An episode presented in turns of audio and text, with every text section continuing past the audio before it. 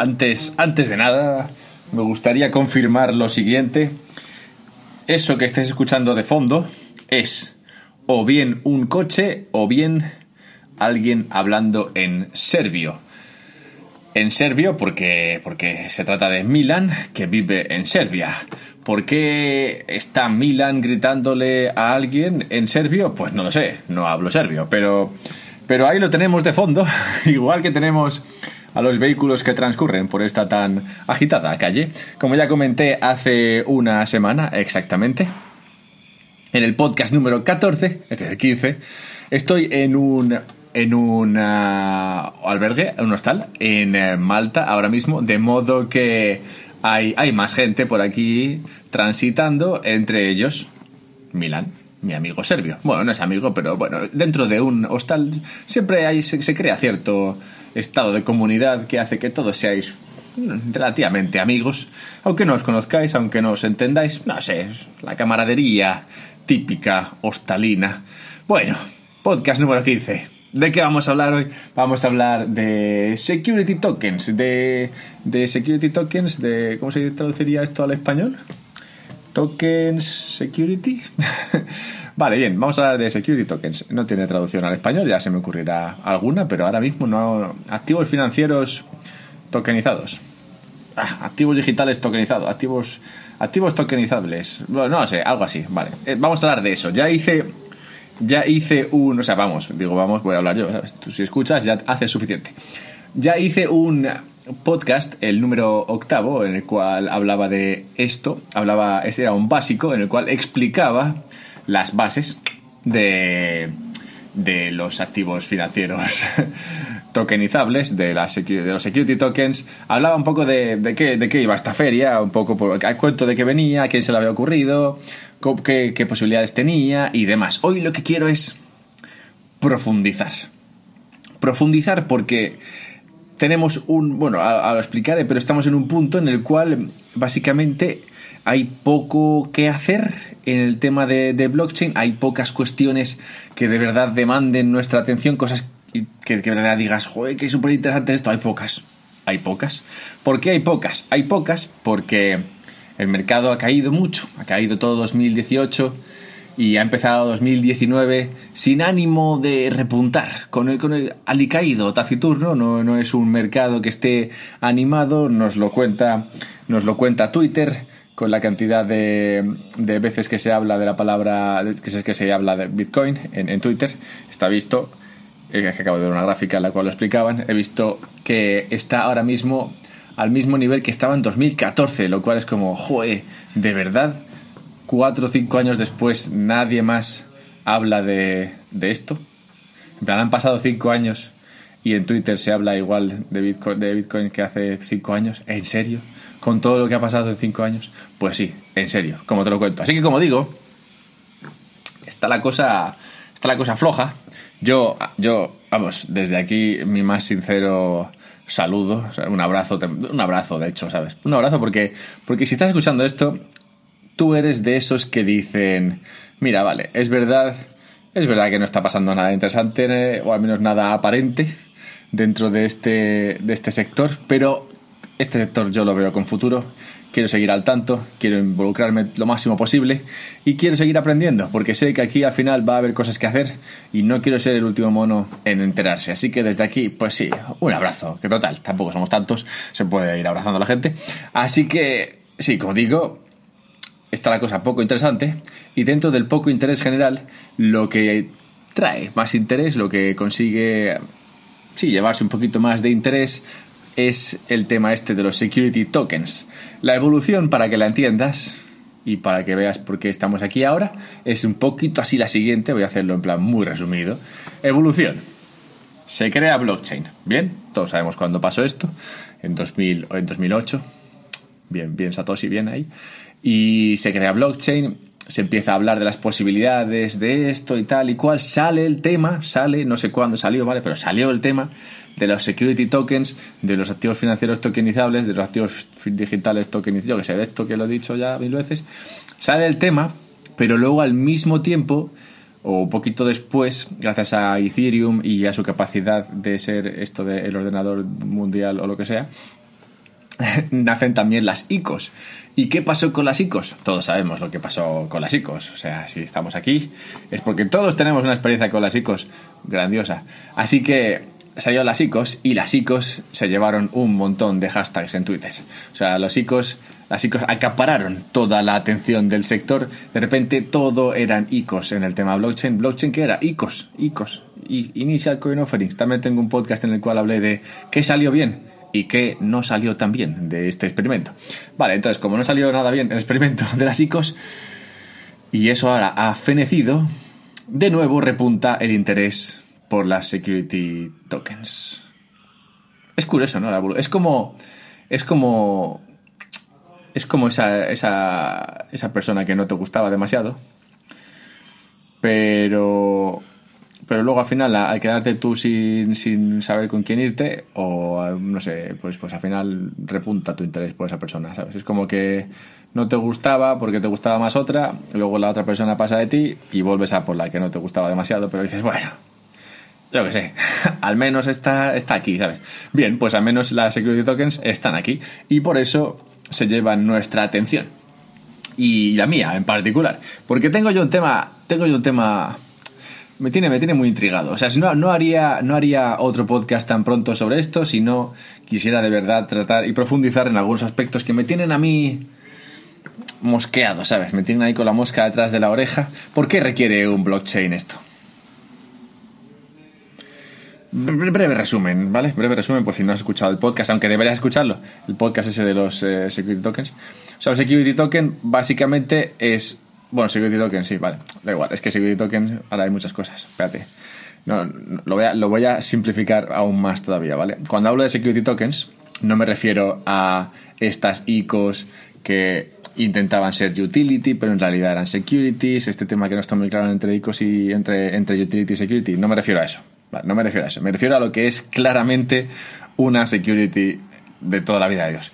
Y una security siendo algo que te va a dar o que esperas que te dé un beneficio futuro, ¿vale?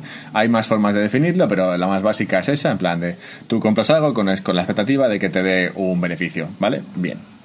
Eso es una security. Pues si eso lo pones en un token, tienes un security token. Normalmente tú comprarías una acción de una empresa, por ejemplo, y con la, idea de que esa, de que esa acción te dé, dividendos y también incremente, incremente su, en su, su valor y, y, entonces lo puedas vender más caro. Así que lo compras con la, con la expectativa de enriquecerte con ello, de modo que es una security, ¿vale? Pues imagínate que en vez de una acción fuese un token, un token de Telefónica, un token de una acción de Telefónica. Eh, al comprar ese token, tú no compras la acción, pero compras un token que equivale a una acción. Ahora se puede hacer esto en una bolsa Estonia, que te, permite comprar acciones, bueno, tokens, que representan acciones de la bolsa americana, de Apple, Google, Facebook, todas estas acciones que te gustaría haber comprado hace 10 años. Ahora las puedes comprar desde, ahí sin tener que abrirte una cuenta con un broker ni nada, tranquilamente desde casa, sentado en el sofá. Pero bueno, no me quiero, no me quiero desviar más. Esos son las security tokens, en plan, lo que sería eso, sería también una participación en, una, en un fondo de, real estate, de un fondo de bienes inmuebles, cosas, cosas así, ¿no? Cosas que, que, van a dar dinero. Yo sé, si tú, si tú con tus amigos creas una cooperativa para invertir en lo que sea y vendes, y vendes participaciones, pues eh, si tokenizas esas participaciones de nuevo, eso sería otro token. O sea, que hay, hay mil formas de plantearlo esto, ¿vale? Pero, pero ya nos hemos enterado de cómo va la feria. Bien, vale. Hace falta un blockchain para, para hacer esto de tokenizar de tokenizar activos? Esa era mi primera pregunta, ¿no? En plan de, digo, a ver, ¿en serio hace falta un blockchain para esto? Digo, porque, a ver, al final, digo, yo qué sé, imagínate que yo tengo una acción telefónica. Y digo, vale, pues eh, no, vamos a hacerlo con lo de los, con lo de los, con lo del bien inmueble, con lo del bien inmueble. Imagínate que yo tengo un bien inmueble, vale, que tengo un edificio.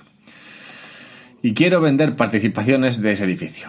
Esa participación lo que te da derecho a ti al tenerla es a los dividendos que vendrán del alquiler del, inmueble, ¿vale? Yo ese inmueble es un inmueble comercial y voy a meter ahí a un montón de oficinas, a un montón de empresas que pondrán esas oficinas y me pagarán un, pues un alquiler y yo con ese alquiler conseguiré un retorno y ese retorno lo divido entre las participaciones, ¿vale?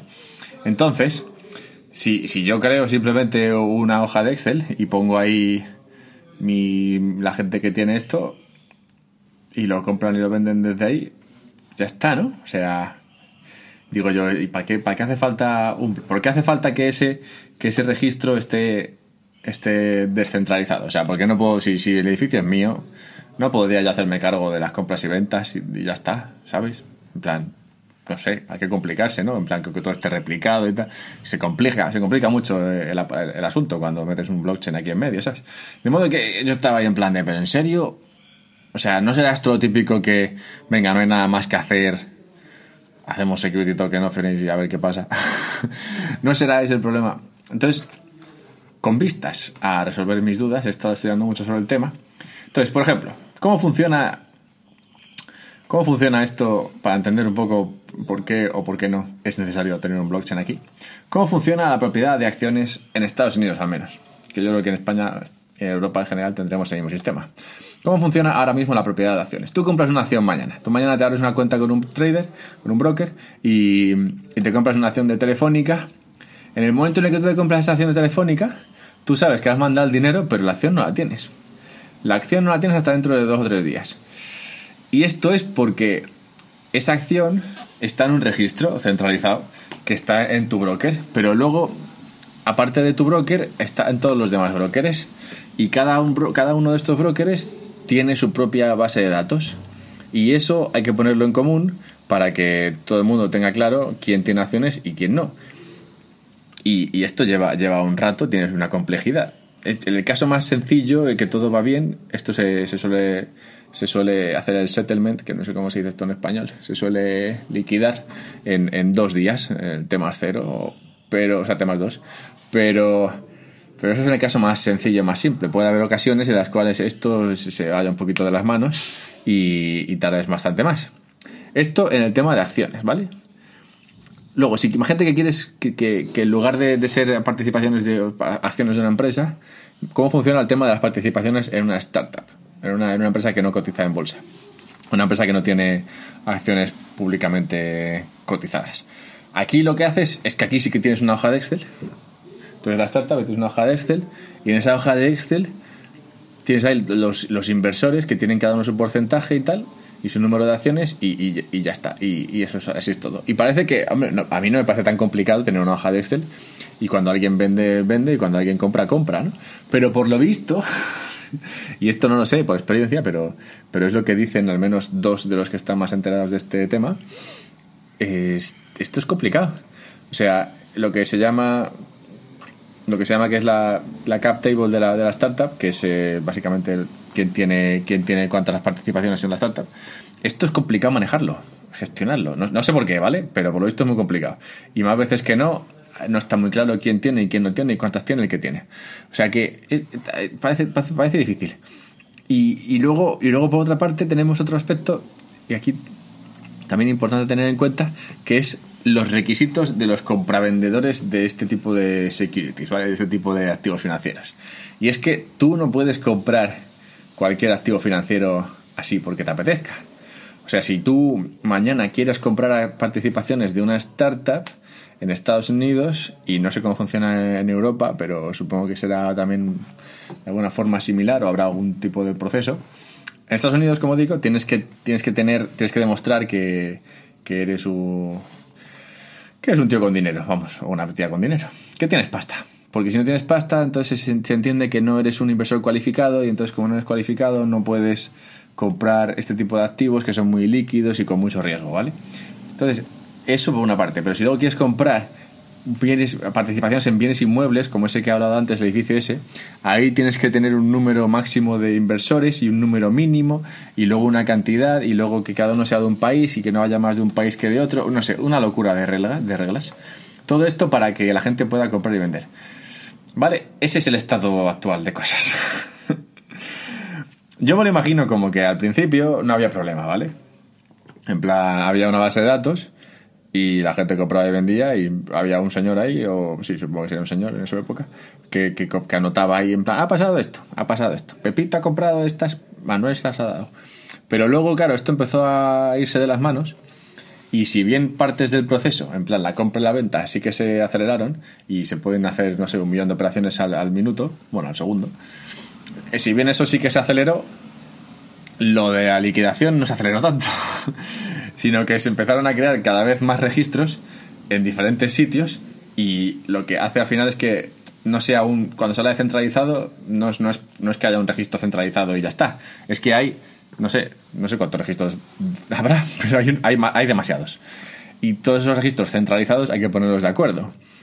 Y ahí es cuando se complica el tema.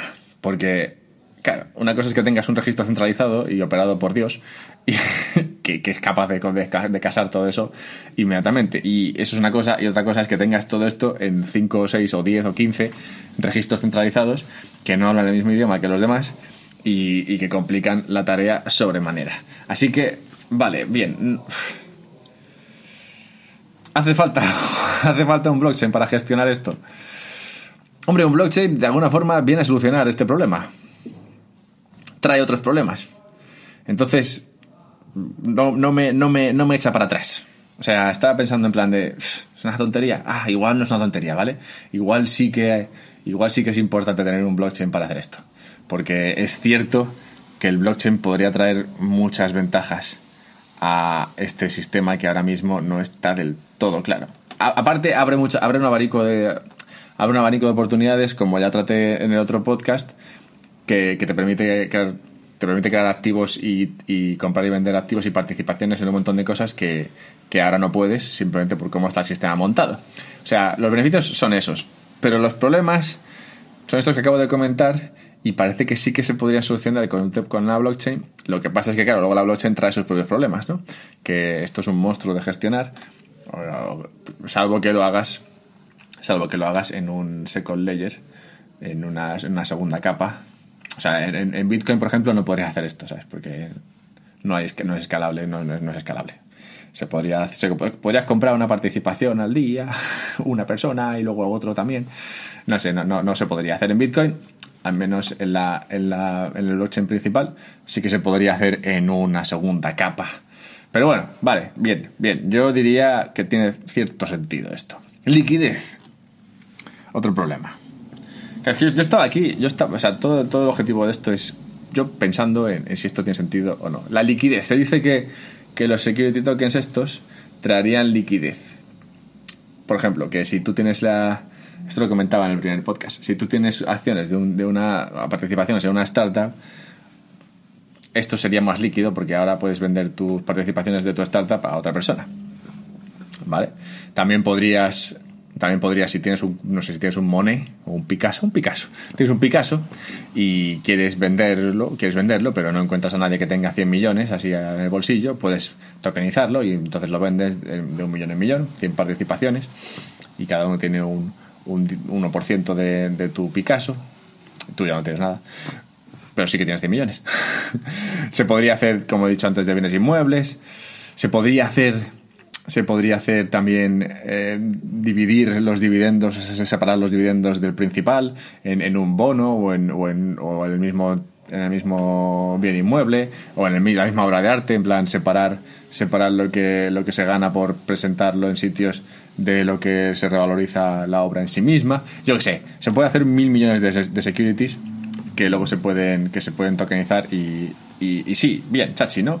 Guay. Pero claro, esto hace falta gente que lo compre y lo venda, ¿sabes? O sea, si, si tú tienes tu Picasso y lo divides en 100, pero, pero no hay 100 personas ahí que, que lo compren, pues estamos igual. Y si luego las 100 personas lo compran y quieren venderlo, pero nadie se lo compra, no hay un mercado secundario, pues tampoco tiene liquidez. O sea, lo de la liquidez es un tema muy delicado.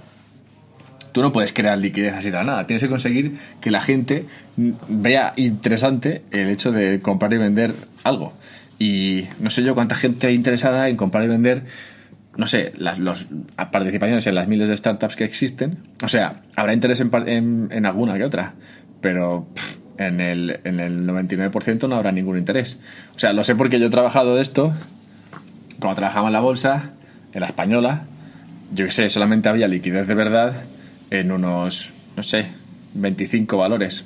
Y bueno, liquidez de 25, de verdad, en 10 o 15, ¿sabes? Donde de verdad sí que puedes hacer operaciones grandes y donde de verdad sí que haya movimiento. En los demás, sobre todo a partir del 30, del 30 para abajo, ahí se podía hacer poca cosa.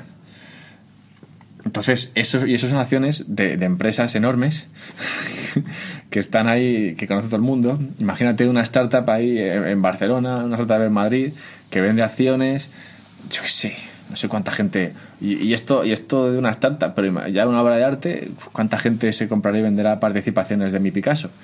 O sea, en el primario, o sea, cuando yo primero, cuando yo saco el, la obra de arte y la saco así tokenizada, pues igual sí, igual sí que encuentro gente que lo compre, ¿vale? Porque es más fácil encontrar a 100 con un millón que a, que a uno con 100. Vale, bien, hasta ahí te lo compro. Pero luego, ¿habrá liquidez en el mercado secundario? Me cuesta mucho pensar que habrá gente comprando y vendiendo trocitos de Picasso por ahí, ¿sabes?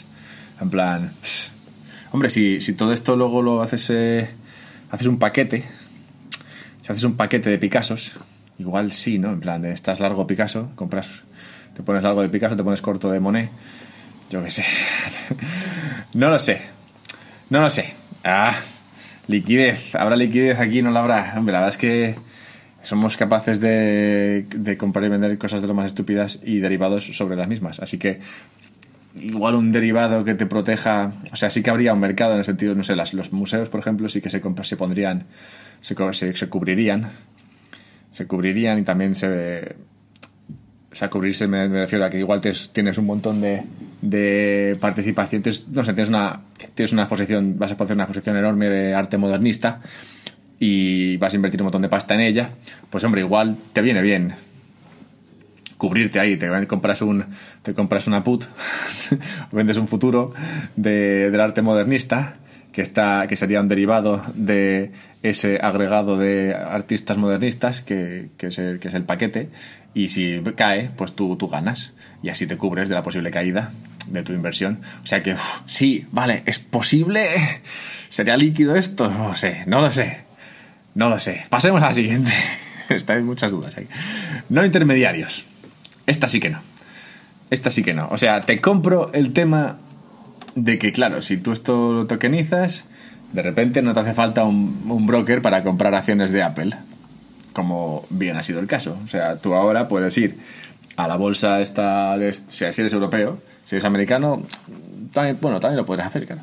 Si eres, si eres europeo, hasta ahora, si quieres comprar acciones de Apple, Amazon, Facebook y todas estas, tendrías que tendrías que tener un trader, o sea, un broker en España que te permitiese hacerlo, que no son todos, y no sé, no sé cómo estará el tema de los precios para hacer esto.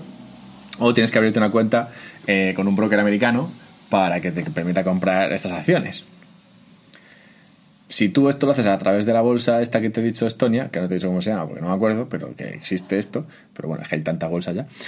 Si, haces esto, que fue, de hecho fue, fue el motivo del primer podcast, eh, fue la introducción del primer podcast, así que otra razón más para escuchar ese podcast si no has escuchado, el de básico de Security Tokens. En ese caso, tú vas, compras la bolsa y ya está. Nadie, no hay intermediario, nadie, nadie pilla. Nadie, nadie se lleva su comisión. No hay rent seeking, que llaman, ¿vale? No hay ninguno ahí que se lleve su, renta por estar ahí poniendo la mano.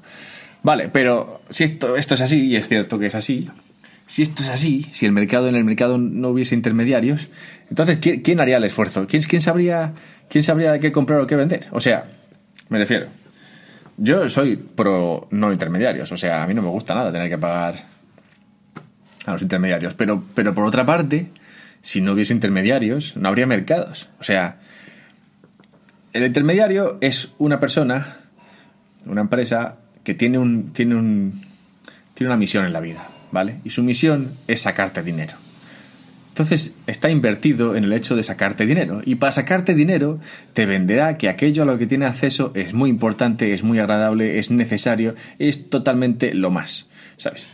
Y como es totalmente lo más, tienes que comprarlo. Y como él es el que tiene acceso a este, a este producto o servicio, pues oye, qué remedio, ¿no? Tendrás que pagarle para que se lleve su comisión y tú obtener ese, ese bien o servicio que es la leche y sin el cual no puedes vivir. Pero nunca jamás sabrías que no puedes vivir sin este bien o servicio si nadie te lo vendiese. ¿Sabes por dónde voy? En plan, yo qué sé, si pudieses, si pudieses directamente, a ver, ponte a buscar un ejemplo. si pudieses directamente conectarte al conectarte a la red con tu orde, con tu móvil, ¿vale? Si pudieses, no sé, si hubiese un botón de conectarse a la red y tuvieses datos, pues hombre, guay, ¿no? En plan, no hay que pagar a intermediario. Pero, pero, mucha menos gente se habría dado cuenta de que esto sirve para algo. O habría tardado mucho más en, llegar a, ser tan, tan global como, como, ha sido esto de los datos en el, móvil. ¿Por qué? Bueno, pues porque claro, en el momento en el que existe algo como los datos en el móvil, lo sabrán cuatro o cinco pelados. Pero también los intermediarios. Y los intermediarios son los que van a meter un montón de pasta en publicidad para que tú te des cuenta de lo importante que es tener datos en el móvil. Y al darte cuenta de ello, irás al intermediario, le darás dinero para que te dé acceso, ¿vale? Si no hubiese ese intermediario, seguiría estando ese, ese servicio ahí, pero nadie te lo diría. Al final te darías cuenta de esto porque, bueno, pues porque un amigo tuyo tiene datos en el móvil y le dirías, oye, esto es muy guay, ¿no? pero claro, no habría un interés, no, habría nadie interesado en que tú te enterases de este tema. Porque los datos en sí están ahí, pero a los datos no les importa que las uses o no, ¿sabes? Si nadie gana dinero con esto, nadie invertiría en publicidad. Y si nadie invierte en publicidad, la gente no se entera. ¿Tiene sentido? No sé, yo creo que tiene todo el sentido del mundo. Francamente, entre tú y yo, yo creo que esto es lo que más sentido tiene de todo lo que he dicho en los últimos 15 podcasts que he hecho sobre blockchain. Así que sí, desintermediar, guay, pero tienes que permitir un poco de intermediación, porque si no hay intermediación, no hay publicidad, y si no hay publicidad, no hay comunicación, y si no hay comunicación, ya nadie se entera de esto. O sea, hay que, de alguna forma, abrazar la avaricia humana. Si es que somos todos iguales. O sea, si, imagínate que, imagínate que, que tu jefe te dice, sí, a ti te encanta trabajar. ¿Para qué vas a cobrar? ¿Para qué vas a cobrar? Pues no, tú, tú cobras, tú cobras, estás intermediando ahí entre lo que ocurre y tu jefe tú te das una parte y, lo haces porque no, si no, no, si no, no harías. No sé si ese ejemplo lo cubre del todo, pero que me refiero a que la avaricia humana es importante. Cumple, cumple, una, cumple, tiene su razón de ser. Si no, existe, si no existiese la avaricia humana, pues no estaríamos aquí ahora mismo, francamente. Así que es, es importante. Es importante. Y, no creo que sea un problema. así que no, interminación me parece que es importante que estén ahí. Vale, bien. Entonces, ¿a qué conclusión llegamos? ¿Hace falta un blockchain para esto? Ah, no lo tengo claro del todo. Yo creo que, es más fácil solucionarlo con un blockchain que solucionarlo consiguiendo que todos los bancos y planetas, no sé, gente que se dedica a esto ponga sus bases de datos en común o que se cree un ente centralizado que, no sé, que actúe como eso, como una deidad al cargo de todo. Es más fácil que blockchain lo arregle. Es más fácil, yo creo. Aunque blockchain, como digo, tiene otros problemas que, claro, habría que solucionar. La escalabilidad, la rapidez y todo eso, que, ahora mismo no está solucionado. Entonces, blockchain, security tokens, blockchain. Bueno, yo diría que sí, sí, un, un, un casi que sí. Casi que sí. Liquidez, yo diría un casi que no. Claro, me parece a mí que aquí esto no va a haber, no va a haber liquidez en esto ni para atrás. Intermediación, bueno, esto, no, esto me da un poco más igual, pero vamos, que intermediarios tiene que haber sí o sí, o si no hay intermediarios, me parece a mí que no va a haber mercado. Vale, entonces nos hemos quedado en una especie de empate. No sé, no sé qué pasará. Eh, este ha sido mi forma de, esta es mi forma de planteármelo. No sé si tiene mucho o poco sentido. Pero digamos que, que sí, digamos que aceptamos barco como animal de compañía y, eso es un anuncio muy antiguo de España. No sé si, si eres muy joven, pues no, esto no tendrá sentido para ti, pero, pero sí, aceptamos barco, como digo. Aceptamos barco. Security tokens, para adelante. Esto tiene futuro. ¿Dónde los pones? ¿Dónde los pones? Porque tienes que ponerlos en un blockchain. ¿En cuál los pones? ¿Lo vas a poner en Ethereum? Hombre, sería una, posibilidad, pero yo no le veo mucho futuro a eso. Es que lo de Ethereum es un proyecto que está un poco raro, ¿no? ¿eh? Entre que no hacen lo de lo de Cosmopolitan, iba a decir. Entre que no hacen, no hacen lo que tienen que hacer para pasarse a Proof of Stake. Entre que lo de pasarse a Proof of Stake me parece en particular una idea muy mala. Y, y todo eso, yo lo de Ethereum no acabo de verlo claro. De modo que yo creo que habría que ponerlo esto en un sitio que sea más sólido. No sé, un blockchain como Bitcoin. Pero claro, Bitcoin es cero escalable. Lightning. Lightning podría ser, ¿no? Es que Lightning ahora es la solución para todo. Lightning es un second layer de esos, es una, una, una, segunda capa sobre Bitcoin. ¿Se podría poner todos estos activos digital, activos financieros tokenizados en el y en, en, el blockchain de Bitcoin y que se comprasen y vendiesen a través de Lightning? ¿Podría ser? No lo sé. No lo sé. Este es, este, este es, el tema al final. Esto es lo complicado. Esto es lo complicado, muchachos y muchachas. Qué raro suena eso. Bien, hoy, hablando de Lightning, para, para terminar, hoy he pedido la antorcha. He pedido la antorcha. Ya os comentaré qué, ha pasado con ella. os lo comentaré, pero en dos semanas, porque la semana que viene no voy a hablar de Lightning, pero creo que en dos semanas sí voy a hacer un podcast sobre Lightning porque estoy aprendiendo mucho sobre ello. Como digo, hoy he pedido la, la antorcha y, y, creo que no me la han mandado, pero yo la he pedido, ¿vale? Así que la seguiré pidiendo a ver si, a ver si me la mandan para así dentro de dos semanas tener algo que comentar así entretenido y didáctico, como siempre, aquí en este maravilloso podcast que cambiará de nombre recién, muy pronto, muy pronto. Eh, no sé cuándo, eh, probablemente la semana que viene cambie de nombre. Estate al tanto. Por si algo cambia también, por si cambia la imagen también, no te vuelvas loco. En plan, es, sigo siendo el mismo podcast de siempre y yo sigo siendo el mismo de siempre, arroba alberto-mera en Twitter. Escríbeme, escríbeme, pídeme algún tema si quieres. Cuéntame qué tal estás. Cuéntame qué opinas de los security tokens. ¿Qué opinas?